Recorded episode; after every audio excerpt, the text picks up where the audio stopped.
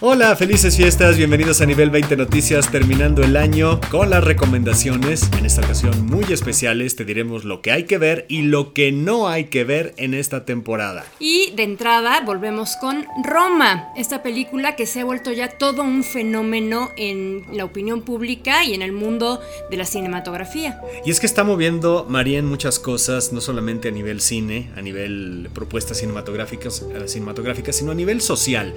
De entrada, el ver a Yalitza Aparicio apareciendo en la portada de la revista Vogue es algo inusitado. Para algunos, Roma es la mejor película mexicana del año, de la década y hasta de la historia, pero este tema alrededor de, la, de las empleadas domésticas también ha generado críticas, algunos lo han considerado clasista, los menos, ¿eh?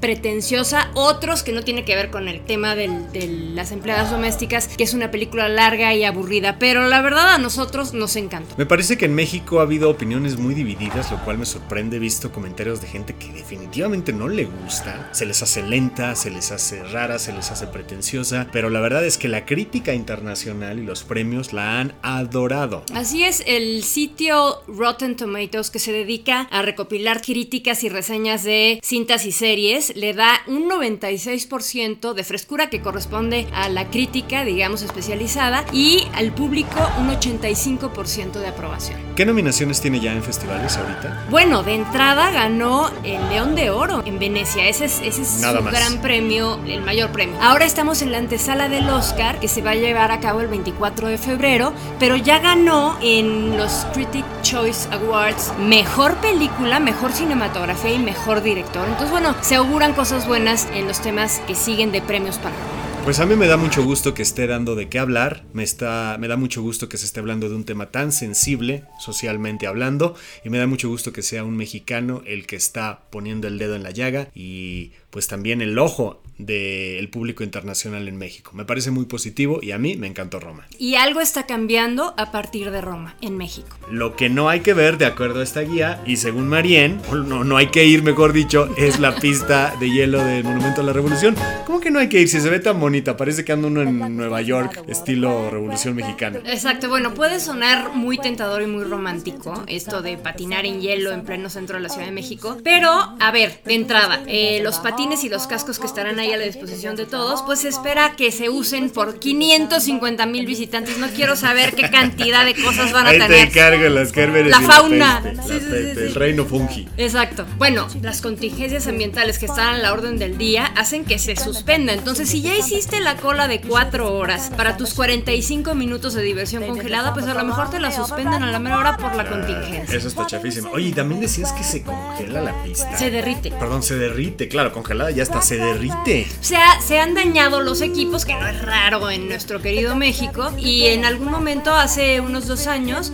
la mitad de la pista era una alberca y la mitad estaba congelada. Entonces... Bueno, pues ahí matas dos pájaros de tiro, patinas sobre hielo y, y esquías también, esquías sobre agua. Claro. Bueno, pues dice Marín que no hay que ir. Yo sí le voy a hacer caso, la verdad. Yo ni cuando estaba en el Zócalo me hubiera animado ahí. Nada más de ver esas filas, no, qué horror. De aquí a que pasas ya acabó el invierno. Pero este, le hacemos caso a Marín y es un no rotundo la pista de hielo. Bueno, pues para los Grinch del mundo les tenemos buenas noticias. Es el sí. Este es un sí. Para todos los que odian la Navidad, el Teatro La Capilla presenta sus cuentos antinavideños como hace desde hace 14 años. Esto es especial para Grinch, ¿no? Como tu servidor, son cuentos que imaginas de gente que odia la Navidad. No la hemos visto, pero pues tiene buenas críticas y ya se ha presentado varias, varias temporadas, ¿no? Se ve que está interesante. Así es, esta iniciativa del actor y director Boris Sherman está inspirado en los cuentos negros del dramaturgo quebequense Iván Bienvenu. Tras una convocatoria fueron elegidas cuatro obras o cuatro monólogos que serán escenificados en esta edición de los cuentos antinavideños.